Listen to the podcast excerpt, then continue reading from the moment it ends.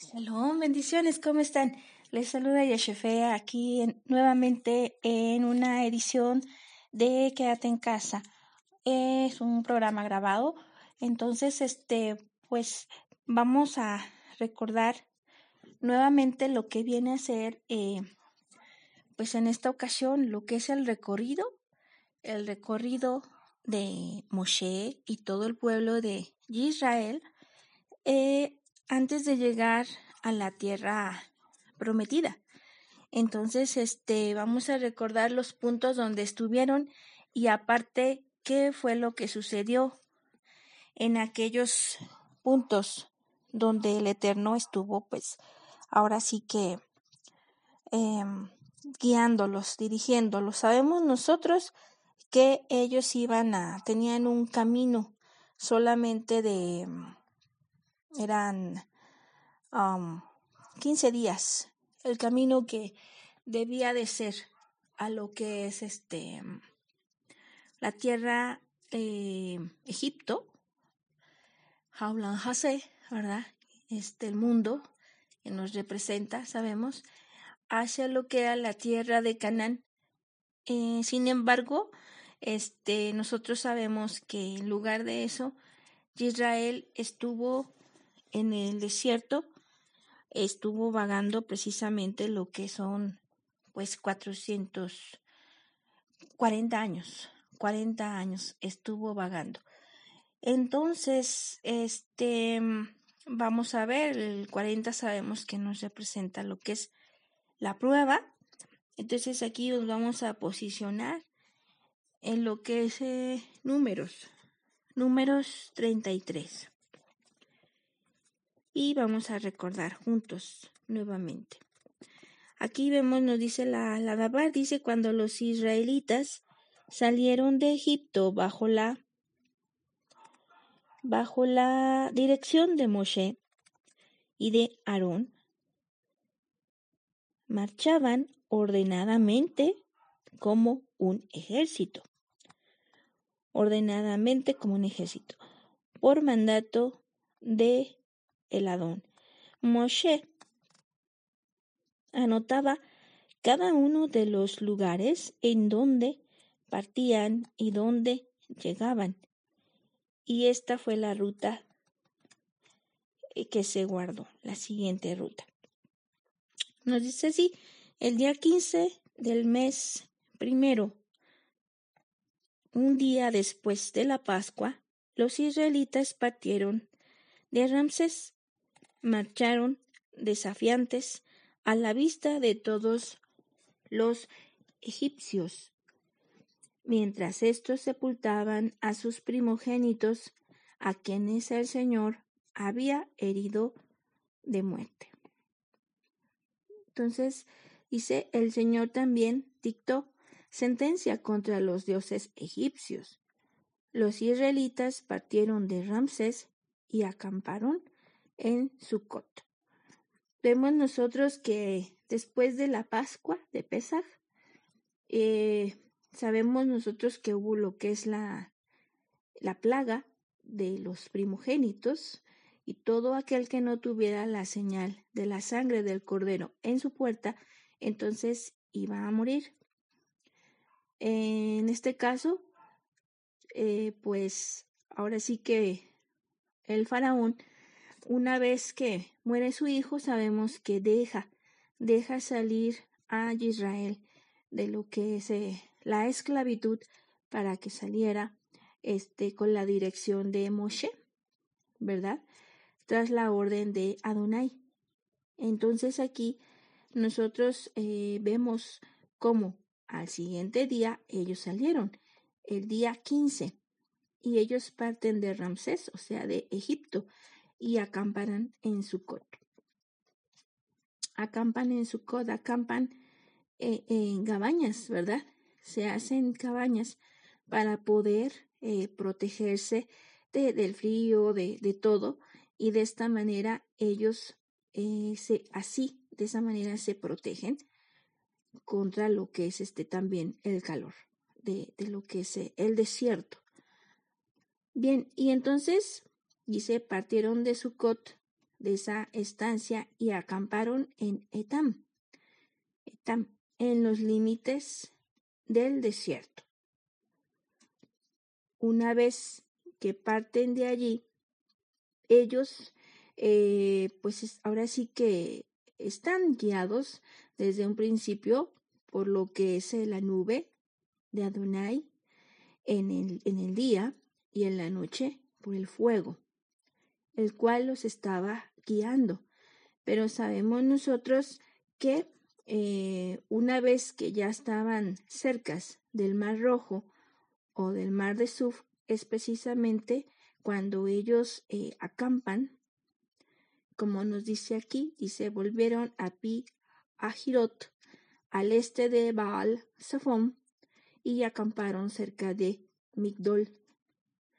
Aquí es precisamente donde se em, Ramsés, eh, pues él se vuelve, el Eterno vuelve nuevamente a endurecer, endurecer su corazón y va tras los israelitas para poder matarlos a todos.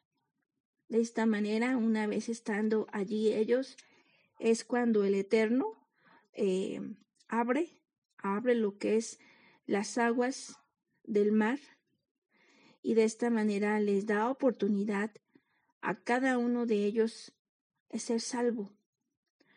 Y allí en esa, en esa, en esa vereda que el Eterno abrió, en medio de, del mar, allí salieron unos triunfantes que fue el pueblo de Israel y los enemigos de Israel allí murieron. Murieron todos los, todo el ejército del faraón. Entonces, pues Adonai ya les había dado esa gran victoria.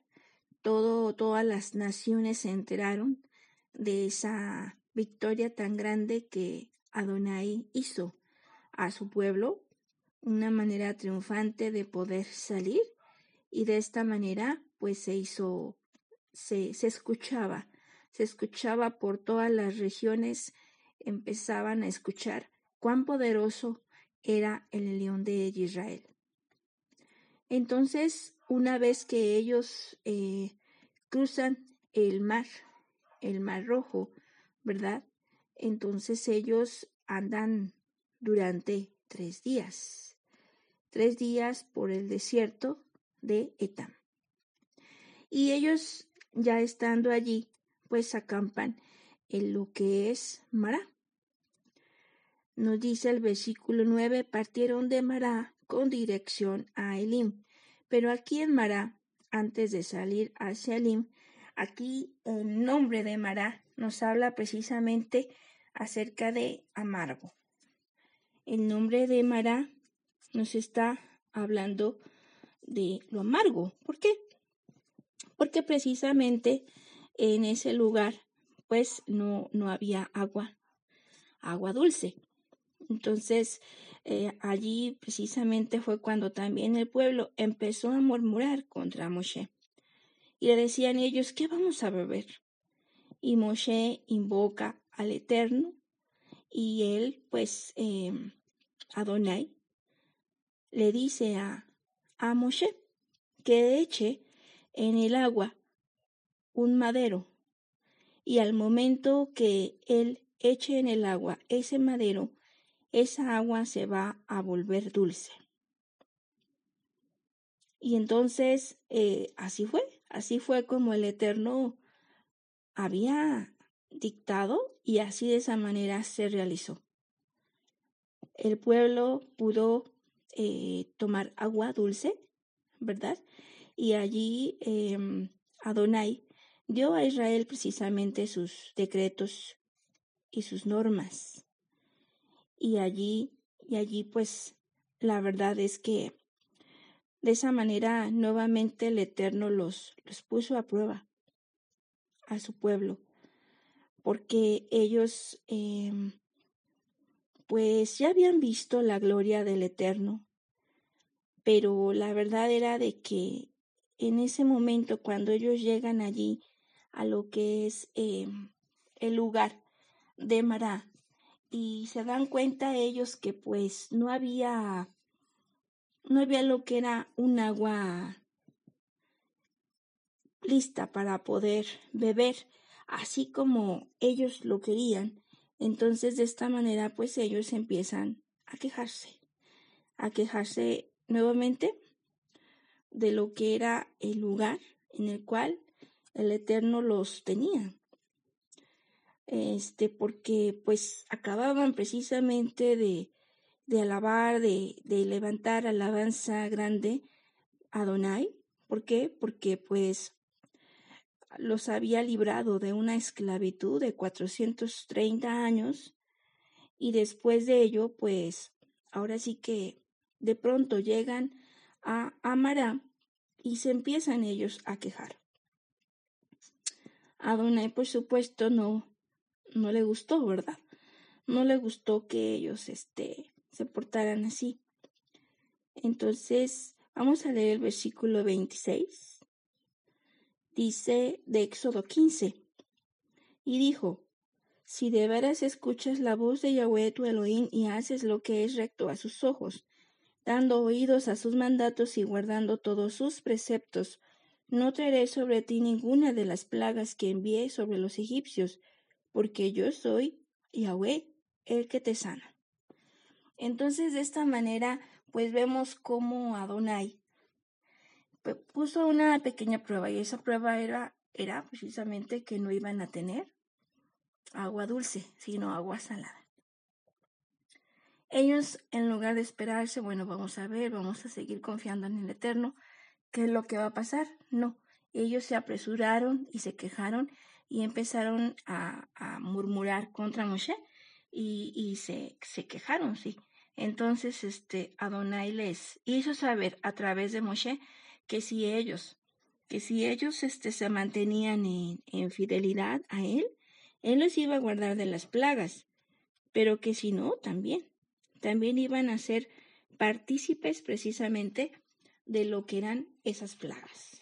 Entonces aquí nosotros podemos ver y recordar acerca de, de lo que Adonai está este, pues sí, hablando en su Dabar Kodesh. Una vez que ellos salen de Mará, de ese lugar, este, pues salen de allí a Elim.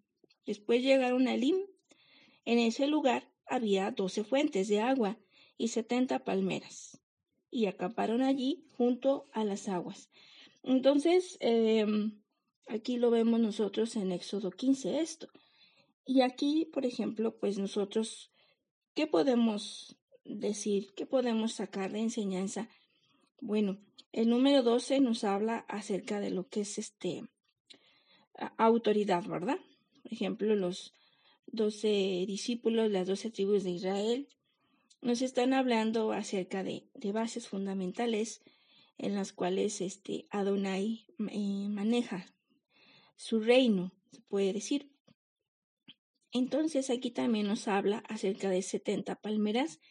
El 7 nos representa lo que es la plenitud, entonces nosotros podemos ver aquí que se está refiriendo a 70 palmeras. Las palmeras nosotros sabemos que es el único, la única planta que puede estar en el lugar santísimo, en el lugar Makom Kodesh lo que es eh, em, en el tabernáculo, ¿verdad? Entonces solamente la palmera es la única, ya que esta precisamente eh, trae lo que, a pesar de que haya vientos fuertes, a pesar de que lleguen huracanes, esta lo único que hace es que se, se dobla, se puede doblar, pero se mantiene firme. Se mantiene firme esta palmera, esta tiene una resistencia muy grande, tiene una fortaleza y está precisamente llegando a las alturas, por eso es alta, porque nos está hablando que está, se mantiene, eh, se, eh, es continuo su estar en los lugares celestiales, en las alturas. Entonces, este es adoración. Por eso puede estar en el lugar Makom Kodesh Kodashim, porque la adoración se maneja en ese lugar. En ese lugar no hay alabanza, en ese lugar solamente hay adoración. Y por eso la palmera es la que puede estar precisamente en este lugar. Bueno, vamos a continuar entonces. ¿Qué ocurrió? ¿Qué ocurrió después de esto? Después que, eh, que ellos precisamente salen de lo que es Mara y luego llegan a Elim, como veíamos, ¿verdad? Elim es donde está esta abundancia, esta abundancia de agua, fuentes de agua, ¿verdad? Y setenta palmeras, y ellos acamparon allí. Entonces había una saciedad, no había sed, había un agua dulce que se podía tomar, que podía em, satisfacer toda necesidad y poder dar esa vida, porque sabemos nosotros que estando en el desierto, lo que más anhelas es el agua. Allí no vas a anhelar lo que son tesoros, tesoros, oro, plata ni dinero. Allí lo que anhelas es el agua y el agua es el tesoro más preciado. Entonces por eso el himno se está hablando acerca de ello, de esa abundancia, de esa palabra, a la palabra de Adonai que es el agua, el agua dulce que nosotros podemos tomar. Y de esta manera poder continuar el camino. Así como ellos, ellos partieron de Elim y acamparon cerca del Mar Rojo. Nos dice la escritura, versículo 11 de Números 33, Bamidbar 33, nos dice, partieron del Mar Rojo y acamparon en el desierto de Sin. Aquí, en este em, desierto, aquí nosotros vemos vemos precisamente que ellos eh, llegaron el día 15 del segundo mes de la salida de Egipto a el desierto de Sin. Y entonces ellos pues vuelven nuevamente a murmurar contra el Eterno. Ellos vuelven nuevamente a murmurar, pero ahora en esta ocasión murmuraron contra la comida ellos, ellos vuelven a tomar esta actitud, una actitud en la cual vuelven a desconfiar de Adonai, sabiendo que el Eterno pues ya les había dado, em, les había dado lo que era pues toda esa mm, abundancia en todo eh, en, en, ese aspecto de, de, lo que era el agua, del el poder satisfacer las necesidades básicas, pero ellos, y aún también las espirituales, por supuesto, pero aquí vuelve a haber otra queja. Aquí en el desierto de Sin, ellos precisamente vemos, ¿verdad? Que empiezan a quejarse y empiezan a decirle a Moshe, hubiéramos nosotros muerto manos de Yahweh en la tierra de Egipto. Cuando nos sentábamos junto a las ollas de carne, cuando comíamos para hasta hartarnos, vosotros nos habéis traído a este desierto para matar, para morir de hambre y matar a toda la asamblea. Entonces Adonai habló con Moshe y le dijo Moshe, Adonai a Moshe, yo haré llover sobre vosotros pan del cielo. El pueblo saldrá a recoger cada día la porción diaria, así le pondré a prueba para ver si anda o no, según mi ley. Aquí el Eterno, en el desierto de Sin, fue donde dio el maná. Él dijo, eh, de todos los días saldrás a, levantar el maná. Eh, pero el viernes tú vas a tomar una doble porción, porque el sábado no vas a salir. Vas a tener ya tu, ya no vas a salir a buscar, a, afanarte por encontrar qué comer. Ahí estaba Donai señalando lo que era el Shabbat.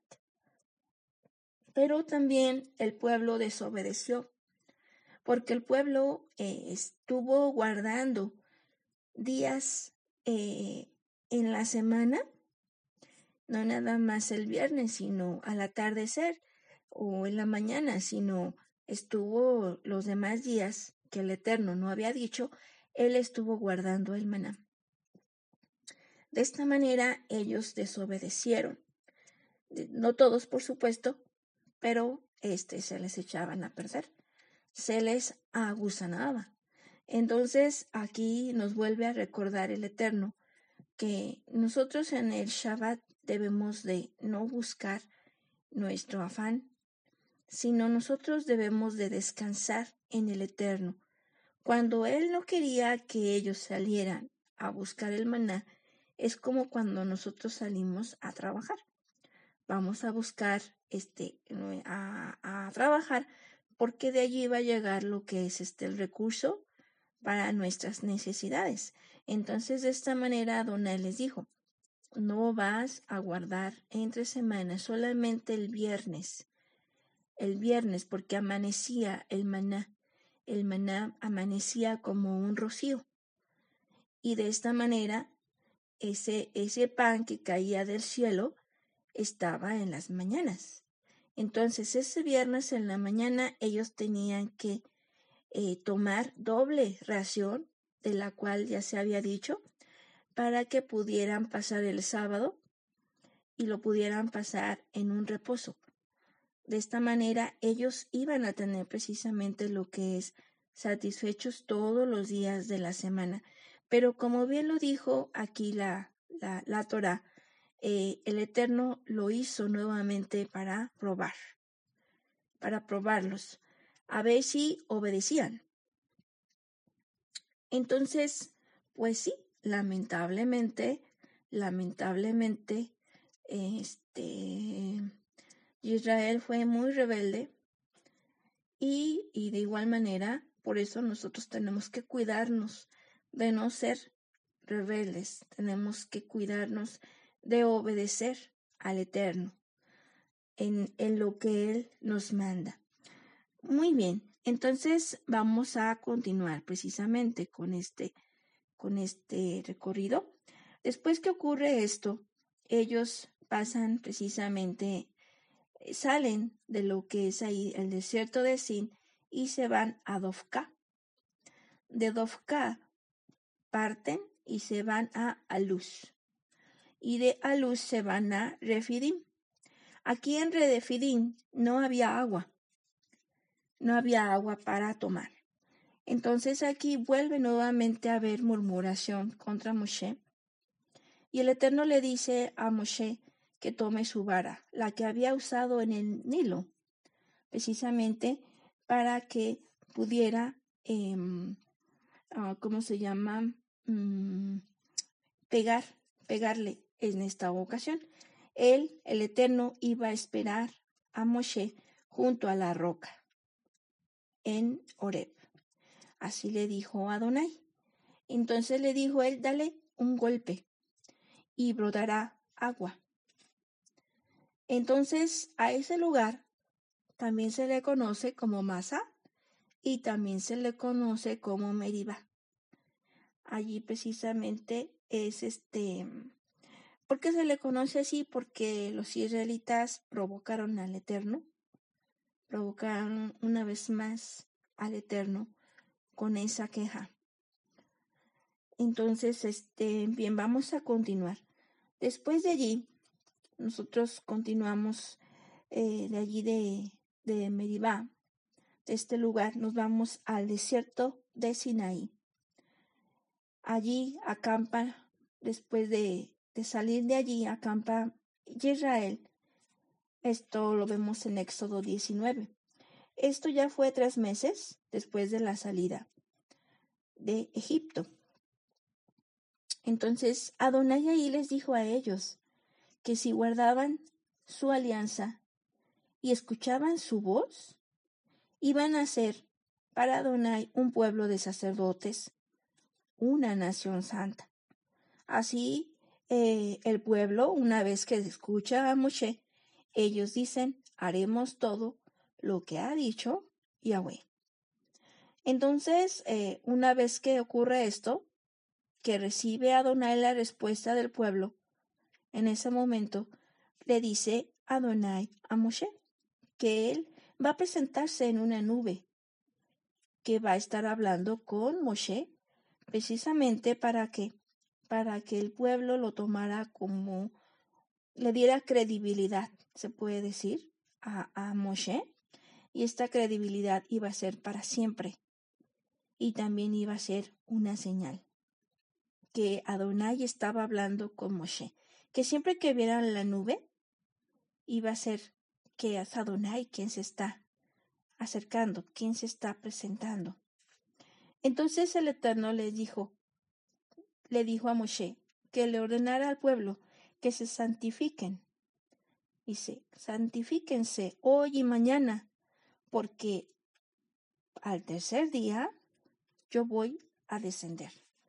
Entonces aquí nosotros eh, vemos cómo el pueblo se tenía precisamente que santificar para poderse encontrar con Adonai, porque Adonai es Kadosh, Kadosh, Kadosh. Él es santo. Y nosotros no nos podemos acercar al Eterno si nosotros no somos santificados, si no somos Kadosh, ¿verdad? Kedoshim. Entonces, por eso Yeshua es, el, es quien nos santifica con su Dabar Kodesh y en esa convicción que nosotros tenemos de esa decisión de poder eh, santificarnos, Él nos toma y nos respalda, porque también es una decisión que nosotros tenemos que tomar. Y Adonai, que escucha los corazones y que los conoce, Él, él lo toma.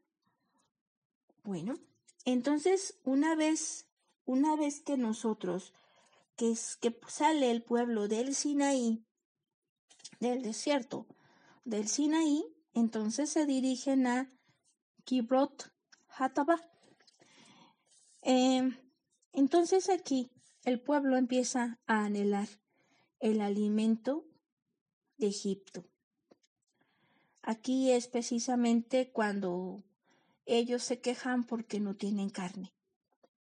Entonces Adonai manda codornices y pues eh, el Eterno manda una gran cantidad, una cantidad desbordante de codornices y esto lo podemos notar precisamente en que pues nos dice el Adabar que eran aproximadamente un día de camino lo que eh, era de distancia que estaba lleno alrededor del campamento y un metro de altura.